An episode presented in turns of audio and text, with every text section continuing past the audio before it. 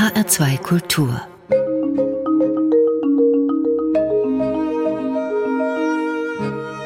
Doppelkopf Heute am Tisch mit Regine Kolleg. Gastgeberin ist Regina Oehler. Professorin Regine Kolleg ist Genetikerin und Genethikerin. Sie hat als Biologin geforscht, gehörte zu den ersten, die in Deutschland Gene sequenziert haben. Und sie hat viele wichtige Stellungnahmen zur Gentechnik auf den Weg gebracht. Zu den großen Fragen, wie sollen wir umgehen mit genetischem Wissen? Wie nützen wir die vielen neuen gentechnischen Möglichkeiten? Regine Kolleg hat mitgearbeitet in der Enquete-Kommission Chancen und Risiken der Gentechnologie des Deutschen Bundestags. Sie war stellvertretende Vorsitzende des Nationalen Ethikrats und später dann Mitglied im Deutschen Ethikrat. Geforscht und gelehrt hat sie in Hamburg. Sie war an der Universität Hamburg Professorin für Technikfolgenabschätzung der modernen Biotechnologie in der Medizin. Ziemlich lange Berufsbezeichnung, finde ich. Und sie hat dort eine interdisziplinäre Forschungsgruppe geleitet. Schön, dass Sie sich Zeit nehmen für ein Doppelkopfgespräch, Regine Kolleg. Vielen Dank für die Einladung. Ja, hallo nach Hamburg. Sie sind in einem Studio des NDR und wir unterhalten uns über Leitung.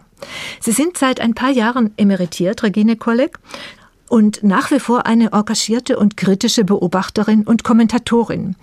Und irgendwie, glaube ich, mutet es einem schon schier unglaublich an, was sich alles getan hat in den letzten Jahren und Jahrzehnten. Es kommen immer neue Schlagwörter dazu, die oft auch Reizwörter sind. Also erstmal Embryonenforschung, Stammzellen, Gentests, dann die Genscheren, CRISPR-Babys, Eizellspenden. Gerade wird wieder darüber diskutiert, gerade jetzt wird wieder neu nachgedacht über Änderungen im Embryonenschutzgesetz. Regine Kolleg, wenn Sie das so verfolgen, sind Sie manchmal auch froh darüber, dass Sie jetzt im Ruhestand sind und dass Sie nicht mehr mitdiskutieren und mit Rat geben müssen? Ja, bin ich, muss ich ehrlich gestehen. Aber das hat unterschiedliche Gründe. Es ist nicht der Punkt, dass jetzt so viel Neues kommt, das ist auch immer wieder eines Kommentars würdig. Aber wissen Sie, wenn man irgendwie 30 Jahre an diesen Diskussionen teilgenommen hat, dann wiederholt sich auch vieles. Und das ist etwas schwierig, weil man denkt, das wurde doch alles schon diskutiert und gesagt und die gleichen Fragen tauchen häufig bei den neuen Entwicklungen wieder auf. Und warum muss man das nochmal wieder diskutieren? Man wird etwas müde, glaube ich, das alles noch einmal zu wiederholen. Und deshalb bin ich im Grunde genommen froh, dass ich äh, entschieden habe, daran nicht mehr so intensiv teilzunehmen. Aber auf der anderen Seite gibt es natürlich auch neue Entwicklungen, die alte Fragen äh, nochmal fokussieren und verschärfen. Also wie beispielsweise, dass es jetzt dann neue Techniken gibt, wie dieses CRISPR-Cas, wodurch äh, Keimbahneingriffe, die man eben auch schon sehr lange diskutiert hat, aber jetzt doch technisch möglicher erscheinen. Und äh, da spitzt sich diese Debatte natürlich noch mal zu und es gibt ja auch eine junge Generation von Forschern, die auch begierig sind, das endlich äh, anzuwenden und umzusetzen. Die wollen ja auch was Neues machen und, und insofern, es ist alt, aber auch immer wieder neu. Aber jetzt ist vielleicht auch mal eine andere Generation damit dran. Als Sie angefangen haben zu studieren, Sie haben Biologie und Chemie studiert in den 70er Jahren, in Braunschweig, in Paris, in Würzburg. Erinnern Sie sich, wann Sie da vielleicht als Studentin dem Begriff Gentechnik zum ersten Mal begegnet sind? Ja, das weiß ich äh, ganz genau, weil mein ja, Diplomvater quasi, bei dem ich hinterher auch promoviert habe, war quasi jemand, der als Postdoc bei Cohen und Boyer gearbeitet hat in den USA und die haben quasi die Gentechnik erfunden. Und er kam nach Braunschweig, wo ich damals meine Diplomarbeit machen wollte. Und ich bin bei ihm gelandet, weil mich das auch interessierte. Also ich habe auch damals schon gesehen, dass es dort äh, kritische Fragen gibt, aber so kam es eben, dass ich quasi als eine der ersten mit eine Diplomarbeit in der Gentechnik in Deutschland gemacht habe und ja, Bakteriengene kloniert habe, also isoliert habe. Das war alles noch sehr schwierig und da gab es noch keine fertigen Kits, äh, sondern man musste jedes Enzym einzeln isolieren. Das hat, hat auch war total aufregend, hat Spaß gemacht. Also das war 1973 ungefähr oder 72 und hinterher wurde ja auch in den USA dann dieses Asyluma-Symposium veranstaltet, wo auch in den USA schon kritisch über verschiedene Fragen der Gentechnik diskutiert wurde. Gut, also Sie haben äh, das Genom der Bakterien erforscht, sich für das Genom der Bakterien interessiert damals. Da, damals ja. ja. Mhm. Es gab damals schon Menschen, die gesagt haben, das ist eine sehr wirkmächtige Technik, da müssen wir aufpassen. Aber Ideen, dass man damit gezielt eingreifen könnte in das Erbgut von Pflanzen, von, von Wirbeltieren, von Menschen, wurden die damals schon debattiert? Also so als utopische Vorstellung wurde das schon mit angesprochen. Auch war das sehr schnell in den USA, aber auch später bei uns eine Frage, ob nicht, wenn man eben auch die Gene des Menschen isolieren kann und besser kennenlernt. Und das war ja sehr schnell klar, dass das auch gehen würde. Vor allen Dingen die Analyse, die Neukombination ist dann immer noch ein anderer Schritt. Also dass dann Fragen beispielsweise der Eugenik wieder auftauchen. Also dass man je besser das äh, Erbmaterial und auch die Fehler in verschiedenen Funktionen kennt, dass dann natürlich eine genetische Diagnostik perfektioniert werden kann, die nicht nur Strukturveränderungen in Chromosomen, so also auf der etwas größeren Ebene feststellen hilft, sondern eben auch die Struktur der Gene im Detail analysieren kann. Und äh, das war sehr schnell klar. Also dann spätestens auch in Deutschland gab es ja Anfang der 80er Jahre noch äh, vor der äh, Enquete-Kommission eine Ethikkommission, die sogenannte Bender-Kommission, die sich mit diesen Fragen befasst hat. Also das war, äh, blieb nicht lange nur eine Utopie. Also und die Utopien gibt es ja in der Genetik schon sehr lange. Hm. Und es wäre dann eben Eugenik wirklich im, im, im Sinne des Wortes gewesen, also plötzlich Verantwortung für die eigenen Gene tragen zu sollen. Ja, es sind ja in dem Sinne nicht die eigenen, sondern die Eugenik heißt ja letztlich gute Geburt oder äh, wenn man das frei übersetzt, sondern vor allen Dingen auch für die, die Gene des Nachwuchses, der eigenen Kinder, nicht? Dass man dann auch andere Möglichkeiten hat, Föten schon in der Schwangerschaft zu untersuchen. Durch eine Punktion des Fruchtwassers kann man ja dann auch embryonale Gene isolieren und feststellen, ob bestimmte Erbkrankheiten vorliegen oder nicht. Also das war ja dann auch sehr schnell möglich. Und da werden wir später drüber reden. Daraus haben sie viele Testverfahren entwickelt und dann gab es die Debatten um Präimplantationsdiagnostik und heute eben um genchirurgische Eingriffe in die Keimbahn, die plötzlich nicht mehr sakrosankt erscheinen. Aber darüber werden wir später reden. Noch sind wir an den Anfängen Ihrer Zeit als Biologin und Bioethikerin, Regine Kolleg. Sie haben mit Bakterien gearbeitet und ich glaube, das war damals ziemlich aufwendig. Also heute gibt es in den USA ja für Schülerinnen und Schüler Kits, äh, wo sie alles für diese CRISPR-Cas-Technik finden, um selber Genome von Bakterien zum Beispiel beeinflussen zu können. Davon war die Gentechnik ja lange Zeit weit entfernt. Die brauchte schon einen ganz guten Apparat im Hintergrund, um zu funktionieren. Die technische Entwicklung war an, anfangs doch eher auch langsam. Also ich kann mich noch erinnern, wie ich für, also wir haben wirklich da ein erstes Gen, habe ich in meiner Doktorarbeit nicht nur isoliert aus Bakterien und äh, zusammen mit Kollegen sequenziert. Und wir haben damals für so ungefähr 100 Bausteine also zwei Monate oder so etwas gebraucht, ja. Und ähm, heute kann man eben ein gesamtes menschliches Genom mit drei Milliarden Bausteinen. Also es gibt Unternehmen oder Labors, die können das heute schon an einem Tag machen. Also wenige Tage dauert das im und es ist ein kommerzielles Angebot. Also jeder, der es wissen will, kann es machen lassen. Als, also als kommerzielles Angebot gibt es natürlich Firmen, die auch bestimmte Sequenzen untersuchen und einem, einen dann mitteilen, äh, ob man ein erhöhtes Risiko vielleicht für eine bestimmte Erkrankung hat oder ob man vielleicht äh, sich besser so oder so ernähren sollten. Also das sind Firmen, die man im Internet findet und die diese Angebote auch kommerziell machen.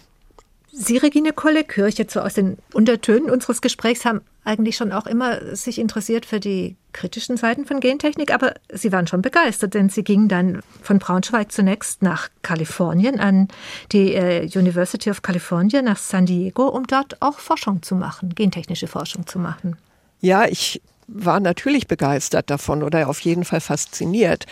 Wir haben ja unter Biologen auch diskutiert und man sah ja auch sehr schnell die kritischen Aspekte, auch die bestimmte Diskussionen kamen ja auch von den USA nach Deutschland rüber. Zwar nicht so schnell wie heute alles, aber man hat das schon mitgekriegt, dass es dort auch in den USA kritische Stimmen gab. Einmal war damals auch noch sehr virulent die Frage, ob dadurch neue Risiken für die Umwelt oder auch für Menschen entstehen können, wenn man Bakterien oder Viren manipuliert.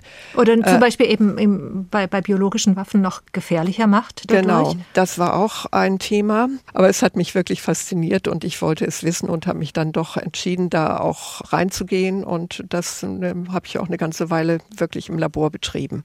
Also, also an, an nicht nur an Bakterien, sondern dann später auch an Viren von Menschen und an Krebsgenen und an Stammzellen. Keine embryonalen Stammzellen, aber Stammzellen aus dem Blutsystem. Also das waren äh, die Entwicklungen, die ich alle noch selber mit im Labor miterlebt habe. Also Sie wollten wissen, wie die Technik geht, was ja. mit der Technik zu machen ja. ist. Ja, natürlich, Entschuldigung. Ja. Also ob diese, wie die Technik funktioniert, was man damit machen kann und ob die, sagen wir mal, diese Perspektiven, die dort in der Diskussion aufgezeichnet werden, ob die realistisch sind. Und dann sind Sie aber doch tatsächlich von der Technikerin eher zur Technikfolgenabschätzerin geworden. Also Sie sind eben schon 1985 dann in, in den wissenschaftlichen Stab der Enquete-Kommission Chancen und Risiken der Gentechnologie eingetreten und waren von da an eigentlich immer in wichtigen Gremien vertreten, die sich mit Chancen und Risiken der Gentechnik auseinandergesetzt haben. Im Grunde genommen gab es einen spezifischen Anlass, der mich dann dazu bewogen hat, doch aus dem Labor rauszugehen und mich den ethischen und gesellschaftlichen oder dann auch politischen Fragen detaillierter und genauer zu widmen.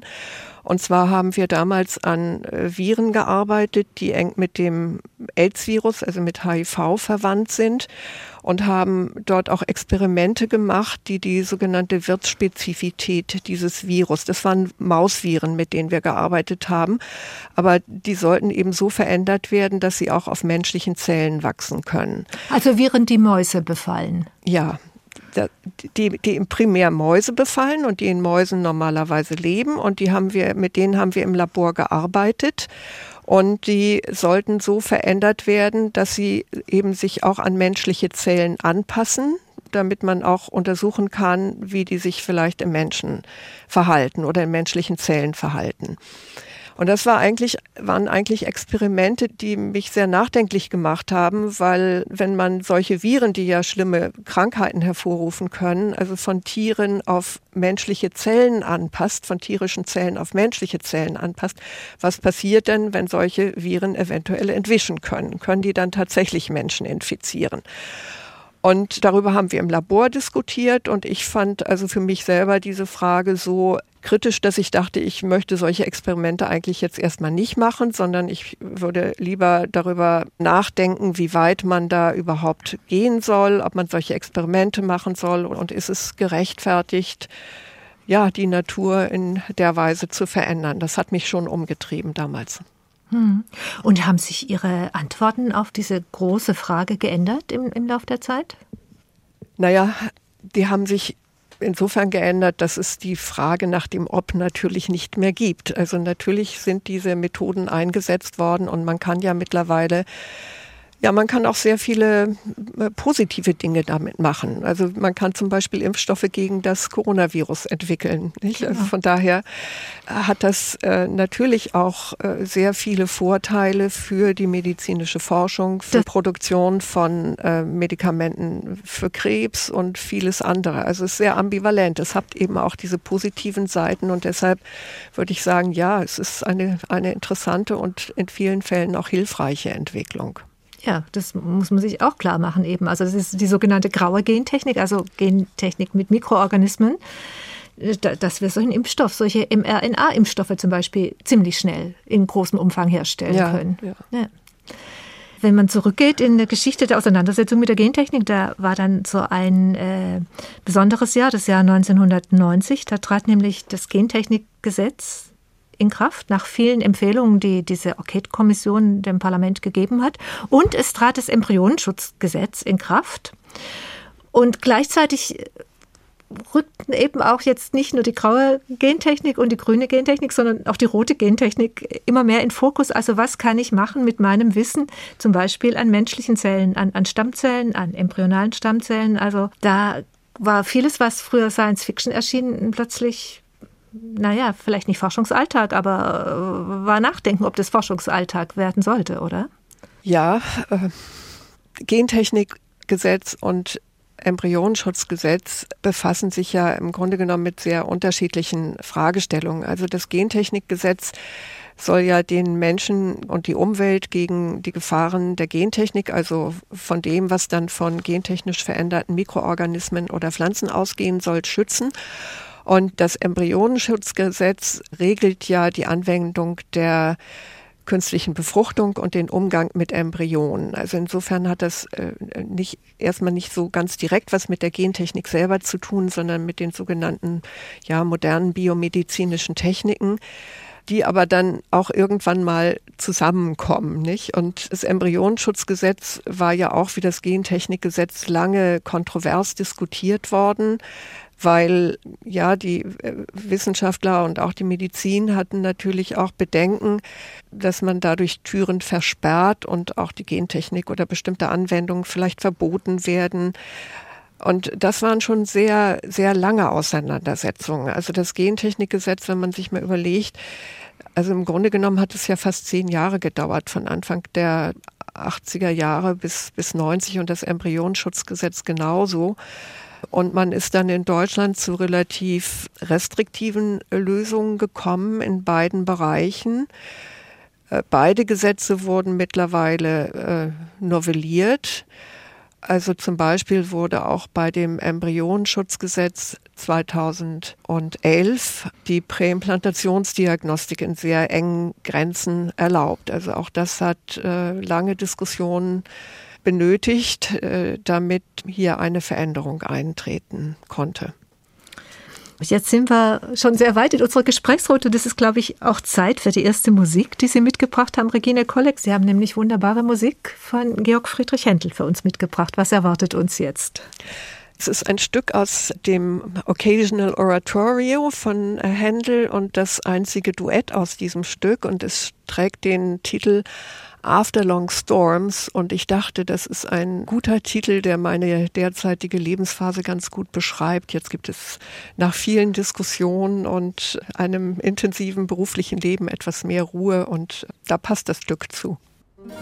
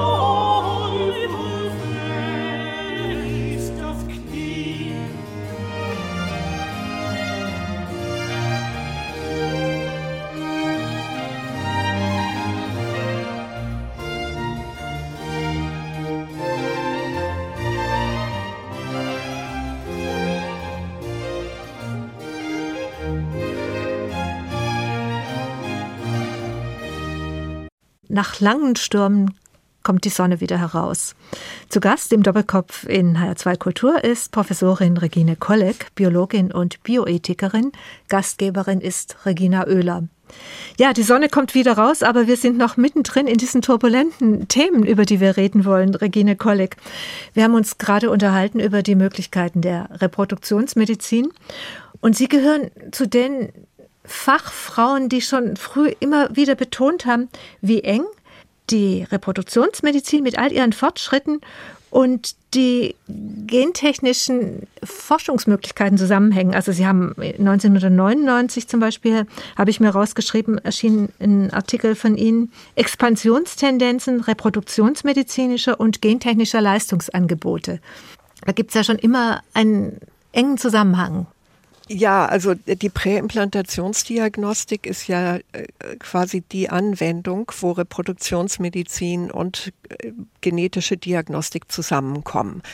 Und die Frage war dann immer, äh, ist es möglich, dass sich das so ausweitet, also nicht nur auf die schweren Erbkrankheiten angewandt wird, um Embryonen mit Gen zu identifizieren, die vielleicht dann wenn es erwachsene Menschen sind, dann auch erkranken können, sondern ja, dass man vielleicht auch andere Eigenschaften testet, solche, die vielleicht nur weniger schwere Krankheiten betreffen oder die vielleicht auch Eigenschaften betreffen, die gar nicht krankmachend sind.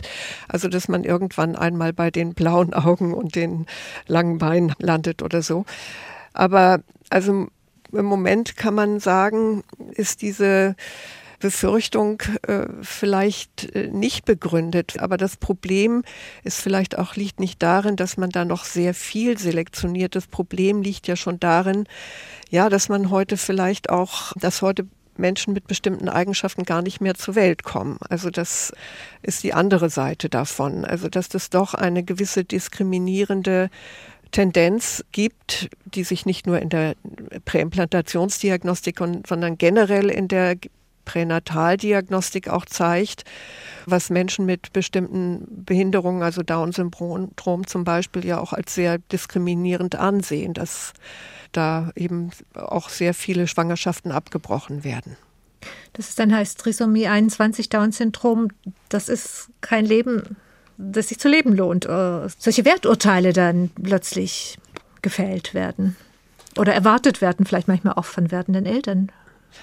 Ja, es entsteht dadurch natürlich auch eine gewisse Erwartungshaltung, dass äh, eine Pränataldiagnostik durchgeführt wird. Und heute ist es natürlich auch sehr viel einfacher geworden, weil es die sogenannte nicht-invasive Pränataldiagnostik gibt. Also man kann ja aus mütterlichem Blut schon embryonale DNA isolieren in der zehnten Schwangerschaftswoche zum Beispiel, also noch vor Ende des ersten Schwangerschaftsdrittels und dann erfahren, ob bestimmte Chromosomenveränderungen vorliegen. Also insofern wird die Entscheidung, ob ich diese Schwangerschaft weiterführe oder nicht, die wird immer weiter nach vorne äh, geschoben und in dem Sinne natürlich auch vielleicht etwas leichter für die Eltern. Also weil der, die Kinder noch nicht so weit entwickelt sind oder die Föten noch nicht so weit entwickelt sind, wenn, wenn ich dann einen Schwangerschaftsabbruch vornehmen lassen muss oder will. Also die Erwartungshaltung ist da. Und es ist schon so, dass Frauen, wenn sie es denn wollten, begründen, also schon aktiv begründen müssen, warum sie diese Untersuchung nicht vornehmen lassen. Und, und da haben Sie auch eine, eine Veränderung in der Atmosphäre in unserer Gesellschaft wahrgenommen? Also das sind keine Sachen, die ich selber untersucht habe. Und es gibt einige Untersuchungen dazu, die, sagen wir mal, diese Erwartungshaltung schon konstatieren. Auf der anderen Seite ist es aber ja so, dass die Situation insgesamt für behinderte Menschen sich ja auch etwas gebessert hat. Also das ist eine schwierige Frage, die man aber wirklich etwas genauer noch sich anschauen und untersuchen müsste. Wie bei vielem gibt es eigentlich die ja. Grautöne, auf die es ankommt. Ein ganz anderes Thema sind natürlich die Embryonen, die bei einer In-vitro-Fertilisation anfallen und nicht eingesetzt werden und wo jetzt immer mehr Stimmen laut werden, auch aus den Ethikkommissionen, solche äh, Embryonen für Forschung freizugeben. Die Diskussion gibt es natürlich auch schon seit langem. Es gibt ja auch die Möglichkeit, diese Embryonen quasi zur Adoption freizugeben und Frauen, die selber keine lebensfähigen äh, oder Paare, die keine lebensfähigen Embryonen zeugen können, zur Verfügung zu stellen. Also das wäre ja auch eine, eine Alternative, die man hätte in dem Fall. Und eine andere Möglichkeit wäre ja auch, das Verfahren der Reproduktionsmedizin so anzupassen, dass immer nicht so viele überflüssige oder überzählige äh, Embryonen gebildet werden. Also es ist die Frage, wie viele von diesen überzähligen Embryonen es überhaupt gibt und ja, und dann die ethische Frage, die sich stellt, ist eben, soll man die als Forschungsmaterial äh, verwenden? Da kann man zwei unterschiedliche Antworten drauf geben. Und ich denke, es ist auch eine Frage der, der Würde des Menschen, denn der Mensch beginnt in einem frühen Stadium und ob ist es mit der Würde des Menschen eben vereinbar, dann in einem frühen Entwicklungsstadium als Forschungsmaterial freigegeben zu werden. In verschiedenen Ländern ist das möglich und wird auch gemacht. In Deutschland bisher nicht. Und ich finde das eigentlich eine gute Lösung. Da wurde ja auch schwer gekämpft für dieses Embryonenschutzgesetz.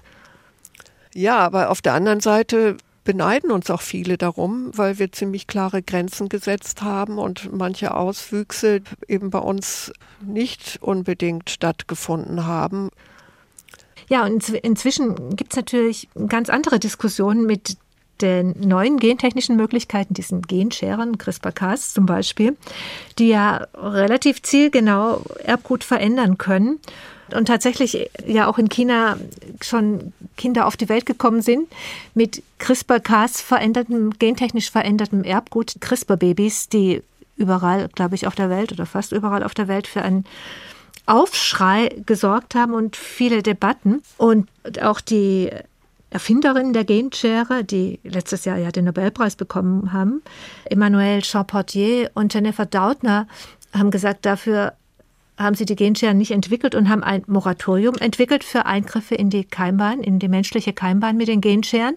Aber gleichzeitig sagen sie, die beiden Wissenschaftlerinnen und viele andere auch, Forschung an menschlichen Embryonen mit der Genschere, die darf ruhig passieren. Und die soll uns zeigen, wie sicher man mit dieser Methode in die Keimbahn eingreifen kann. Also keine rote Linie, sondern mir kam es beinahe so vor wie eine Einladung zur Forschung. Wie sehen Sie das, Professor Regine Kolleg? Äh, naja, die Sicherheit dieser Genschere, die kann man auch an anderen Organismen und an Eizellen von, von Mäusen oder Ratten erforschen. Also dazu braucht man keine menschlichen Eizellen. Und man hat ja mittlerweile auch festgestellt, dass die, diese Genscheren, äh, sie mögen zwar in dem Sinne genau sein, dass man dort gezielt auch das eine oder andere Gen, was man ansteuert, verändern kann. Aber es hat sich ja auch herausgestellt, dass gleichzeitig von den Enzymen, die man dort in die Zelle hineinbringt, an anderen Stellen im Genom Veränderungen auch bewirkt werden, die man zuerst gar nicht gesehen hat, weil man auch nicht so genau hingeschaut hat. Und äh, das ist ja ein Problem. Das ist, sieht ja so aus, als sei das äh, kaum zu vermeiden, dass solche Schäden dann an anderen Stellen im Genom auch entstehen. Und die Auswirkungen dieser Genveränderungen, die da, also nicht die gezielten, sondern auch die anderen, die passieren, die werden vielleicht gar nicht am Anfang sichtbar, also in den ersten Zellteilungen, die man noch im Reagenzglas beurteilen kann, bevor die Eizellen dann zurück in das Tier oder später vielleicht auch irgendwann mal in den Menschen hineingesetzt werden. Also die Methode ist nicht so risikofrei und nicht so genau, wie man zunächst gedacht hat. Das hat sich ja mittlerweile auch herausgestellt. Und also von daher wird man, denke ich, bevor man nicht wirklich sicher ist, dass man nur das angesteuerte Gen verändert und nichts anderes in einer Zelle, also wird kein vernünftiger Mensch das am Menschen tun, beziehungsweise eine, keine Behörde das zulassen wollen. Ja, also dass das ein genehmigter Eingriff sein kann. Und ich meine auch bei den Kindern, die dort in China verändert worden sind, wir wissen ja gar nichts darüber, was aus denen letztlich geworden ist und ob die gesund sind. Also darüber erfährt man ja nichts. Also das ist die, die technische Seite. Die ist ja gar nicht so einfach, wie man im, in den ersten Jahren glauben machen wollte. Und auch es gibt da ja immer kleinere Gruppen von Wissenschaftlern, die unbedingt sich damit profilieren wollen, dass sie dann auch so etwas propagieren.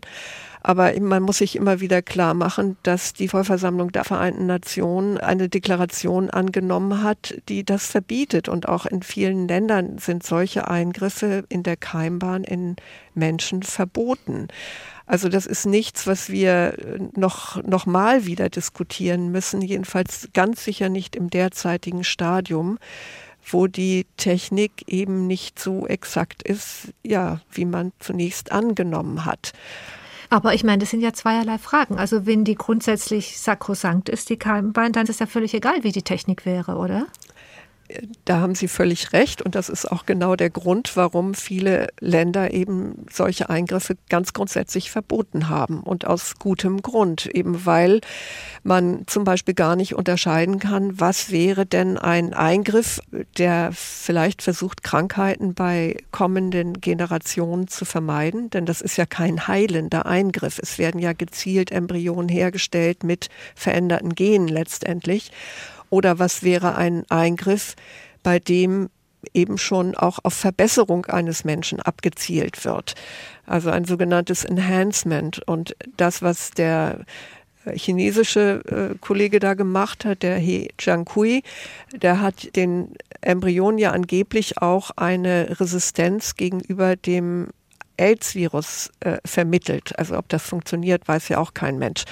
Aber das ist ja schon ein Schritt, nicht nur in eine, sagen wir mal, die Vermeidung einer möglichen Erbkrankheit bei diesen zukünftigen Menschen, sondern das ist ja schon ein Schritt in die Verbesserung.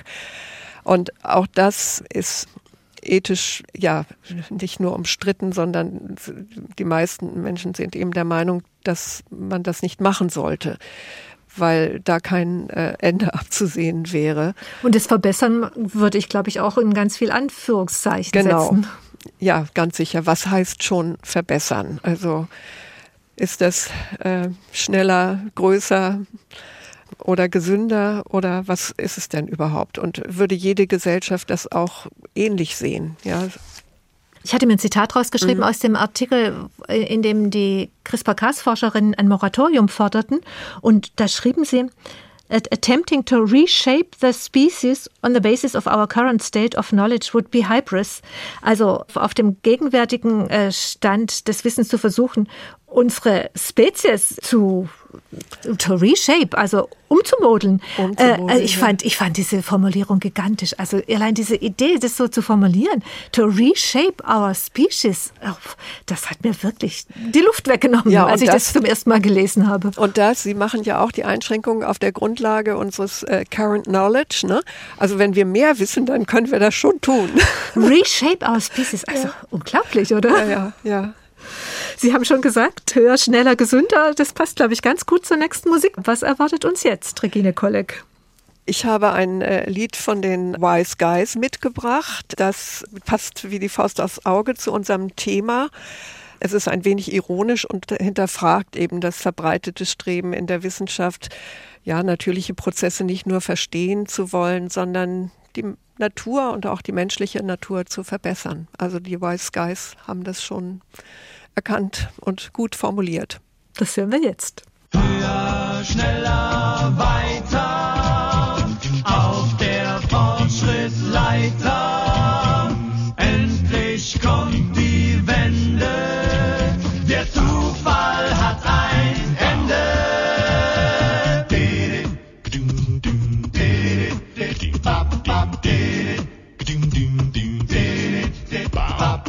Bald wird richtig kompliziert, das Genom wird dekodiert, dann ist nicht mehr lange hin, bis ich komplett lesbar bin.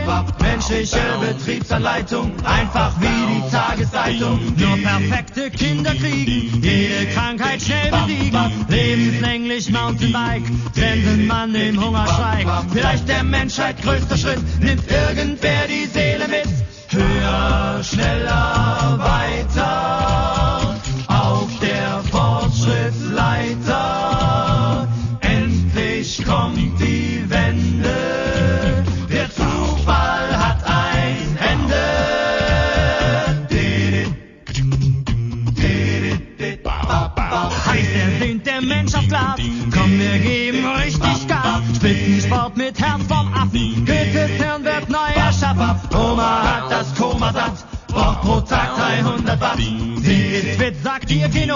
fragt sich nur, wer zahlt den Strom? Gendefekt ist voll daneben, wer entscheidet, wer darf leben? Weiße Kittel im Labor, lupenreines Eigentor. Höher,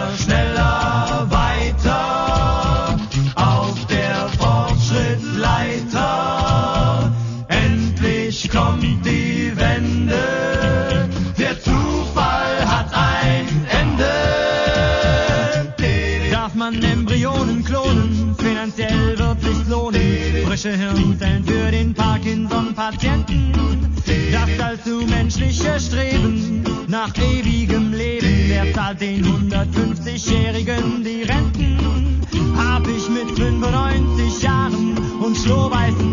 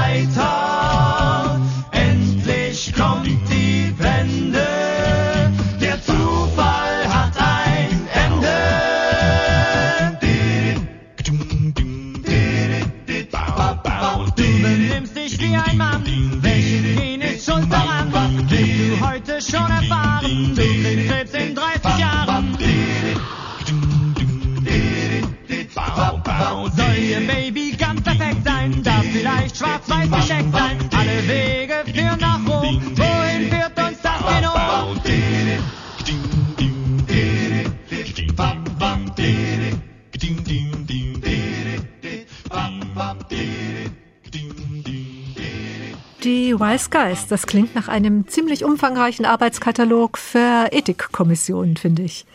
Sie hören den Doppelkopf in HR2 Kultur, heute mit der Biologin und Bioethikerin Regine Kolleg. Gastgeberin ist Regina Oehler. Regine Kolleg, Sie haben im Vorgespräch gesagt, dass die erste Gentechnikbewegung eine Frauensache gewesen sei. Warum? Ja, die Gen- und Reproduktionsmedizin, als die so in den 80er, 90er Jahren etabliert wurde, war äh, ja immer noch in einem wissenschaftlichen und rechtlichen Kontext, der sehr stark auch von der, ja, ich sag mal, männlichen Sichtweise und Erfahrungen und Wertvorstellungen auch geprägt war. Also Frauen waren eigentlich in relevanten Positionen nach wie vor eher wenig vorhanden. Und gerade die Reproduktionsmedizin betraf natürlich die Frauen in ganz besonderer äh, Weise. Und deshalb wurde die Kritik an den Gen- und Reproduktionstechniken das waren ja auch Eingriffe, die mit einer Technisierung von Schwangerschaft und Geburt verbunden waren. Und ja, da war es eigentlich relativ klar, dass da auch die feministische Perspektiven und Positionen besonders deutlich artikuliert wurden. Und die Gen- und Reproduktionsmedizin gaben ja auch viele Ansatzpunkte für eine Kritik von Frauen. Und gleichzeitig ist es nach wie vor eine sehr männerdominierte Angelegenheit. Also die Leopoldina, die Nationale Akademie der Wissenschaften, die hat im Frühjahr 2019 ja einen Vorstoß gemacht, Fortpflanzungsmedizin in Deutschland für eine zeitgemäße Gesetzgebung. Und da waren in der Arbeitsgruppe mindestens drei Viertel Männer, mindestens. Ja, das hat auch was mit der Zusammensetzung der Leopoldina zu tun. Also da sind nach wie vor eben überwiegend männliche Mitglieder. Ich glaube, Frau Merkel hat es auch schon mal angemerkt. Und auch der, das Wissenschaftssystem ist natürlich äh, nach wie vor, obwohl es mittlerweile wirklich viele Frauen auch auf Professurenstellen gibt und so weiter, aber es ist eben überwiegend auch noch männlich dominiert und je höher man kommt, desto schlechter wird das Verhältnis für die Frauen. Da ist noch einiges zu tun. Und eben auch gerade bei den Themen, die äh, dezidiert sehr viel mit Frauen und mit dem weiblichen Körper zu tun haben, dominieren nach wie vor die Stimmen der Männer. Gerade eben wird über eine Gesetzesänderung äh, debattiert. Entwurf eines Gesetzes zur Änderung des Embryonenschutzgesetzes, Kinderwunsch erfüllen, Eizellspenden legalisieren. Das ist die andere Seite davon, dass Frauen natürlich auch daran interessiert sind, ähm, alle Möglichkeiten der Reproduktionsmedizin zu nutzen, wenn, wenn sie denn schon existieren. Also bisher ist die Eizellspende in Deutschland verboten, in vielen Ländern ist sie erlaubt was nicht heißt, dass sie nicht kritisch zu sehen ist, denn sie hat auch zur Kommerzialisierung der Eizellspende geführt. Also in den USA ist es relativ verbreitet, dass Studentinnen sich ihr Studium damit finanzieren, indem sie Eizellen spenden. Ja, und auch in einigen europäischen Ländern ist es erlaubt. Also von daher würde man das in Deutschland auch gerne haben. Und es gibt bestimmt eine Nachfrage. Darüber muss dann eben diskutiert werden, wie weit man das, wenn man das überhaupt zulässt, wie weit man das eingrenzen kann und unter welchen Bedingungen das stattfinden soll, wenn überhaupt. Aber es kann nun auf gar keinen Fall so sein, dass ein Anspruch auf solche Zellen irgendwie besteht. Das ist, wenn, darf das natürlich nur eine freiwillige Spende von überzähligen Eizellen oder Embryonen sein. Und auch das ist kritisch zu sehen. Das ist ein Zugriff auf fremde Körpermaterialien, der, ja, wie gesagt, der, der dann weitere Fragen nach sich zieht. Und der im Moment durchs Embryonenschutzgesetz eben verboten ist. Der ist verboten, ja. Aber deshalb gibt es ja die Bemühungen, also wie auch damals bei der Präimplantationsdiagnostik, auch hier zu einer Öffnung zu kommen und eben das ganze Repertoire der reproduktionsmedizinischen Möglichkeiten zur Verfügung zu stellen. Und wie gesagt, also es gibt sicherlich auch eine Nachfrage. Die Diskussionen gehen weiter. Regine Kolleg, wie hat sich die kritische Begleitung der gentechnischen Möglichkeiten verändert über die letzten Jahrzehnte? Wie erleben Sie da Veränderungen? Also die Gentechnik-Diskussion hat sich oder auch die kritische Diskussion, die Ethik-Diskussion hat sich ja in den äh, letzten Jahrzehnten deutlich professionalisiert, während sie in den ersten, also in den, noch in den 80er oder auch in den 90er Jahren im Wesentlichen von sozialen Bewegungen getragen wurde, also von der Frauenbewegung, der Umweltbewegung, also was die ganze grüne Gentechnik betrifft oder auch die, äh, die Behindertenbewegung. Das waren so die sozialen äh, Träger auch der kritischen Diskussion. Das hat sich aber in dem Sinne immer weiter professionalisiert, weil auch dann zum Beispiel mehr Ethiklehrstühle an, der, an den medizinischen Fakultäten etabliert worden sind oder auch so, solche Lehrstühle wie meiner, also Technikfolgenabschätzung in diesem Bereich. Und ja, viele der Diskussionen finden eben heute im akademischen Rahmen statt und äh, auch mit akademischen fachlichen Kriterien. Also da wird publiziert und äh, da werden eben Argumente hin und her gewendet und, und so weiter, wie das üblicherweise im wissenschaftlichen Bereich üblich ist. Vieles von der Kritik auch aus dem Bereich der roten Gentechnik ist einfach durch die Fakten, die geschaffen worden sind, auch entweder hinfällig geworden oder leiser geworden. Und jeder kennt jemanden, der entweder Pränataldiagnostik gemacht hat oder mit Hilfe der In-vitro-Fertilisation Kinder bekommen hat. Es ist heute schon fast normal geworden und äh, es riecht sich eigentlich keiner mehr darüber auf. Also nur dann, wenn eben die Möglichkeiten erweitert werden sollen, dann kommen die Diskussionen wieder hoch.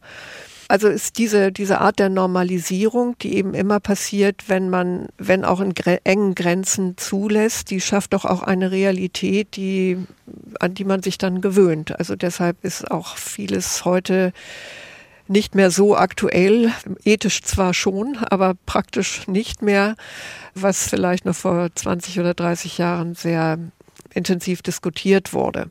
Aber was heißt es ethisch schon praktisch nicht?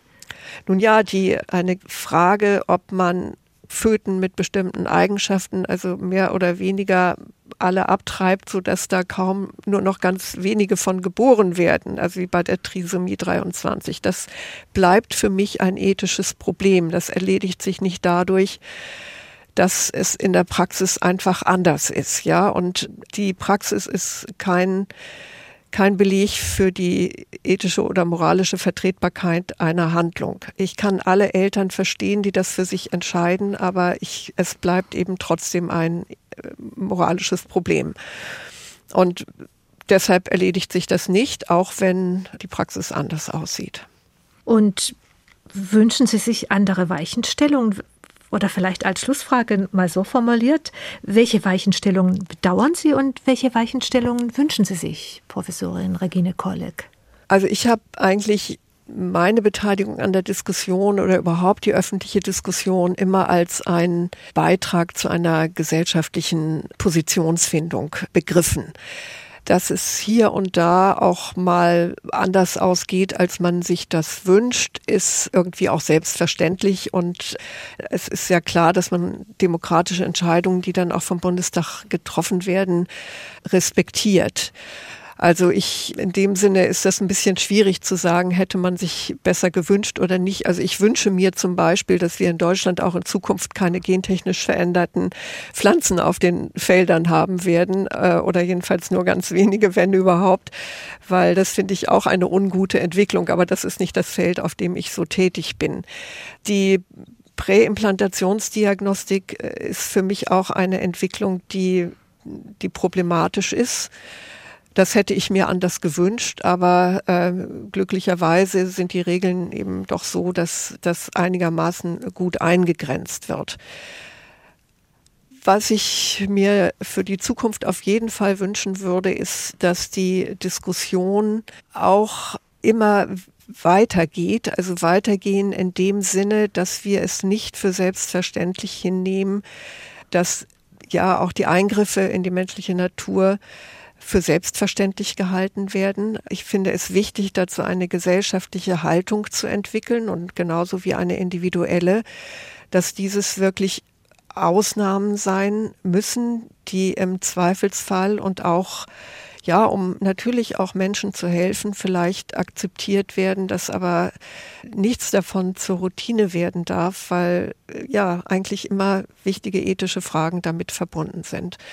Und das wünsche ich mir eigentlich nicht nur als individuelle Haltung, sondern dass wir als Gesellschaft da aufmerksam bleiben und ja, nicht jedem, was als wissenschaftlicher Fortschritt verkauft wird, äh, hinterherlaufen, weil es auch nicht immer ein gesellschaftlicher Fortschritt ist.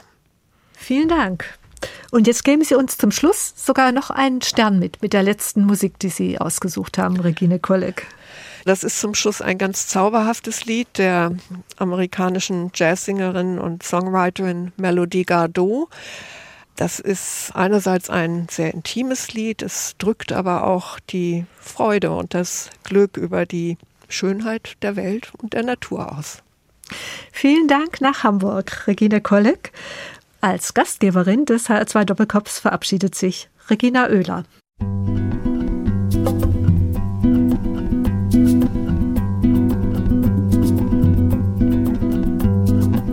If the stars were mine, I'd give them all to you. I'd pluck them down right from the sky and leave it only blue. I would never let the sun forget to shine upon your face. So when others would have rain clouds, you'd have only sunny days. If the stars were mine, I'd tell you what I'd do. I'd put the stars right in a jar and give them all to you. If the birds were mine, I'd tell them in to sing. I'd make them sing a sonnet when your telephone would ring. I would put them there inside the square whenever you and I. so there'd always be sweet music whenever you'd walk about. If the birds were mine, I'd tell you what I'd do. I'd teach the birds such lovely words and make them sing for you. I'd teach the birds such lovely words and make them sing for you.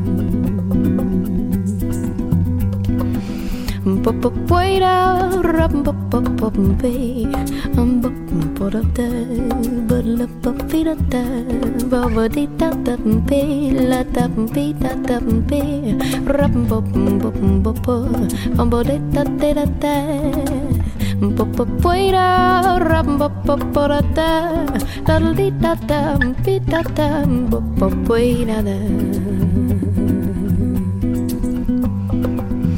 the world was mine, I'd paint it gold and green.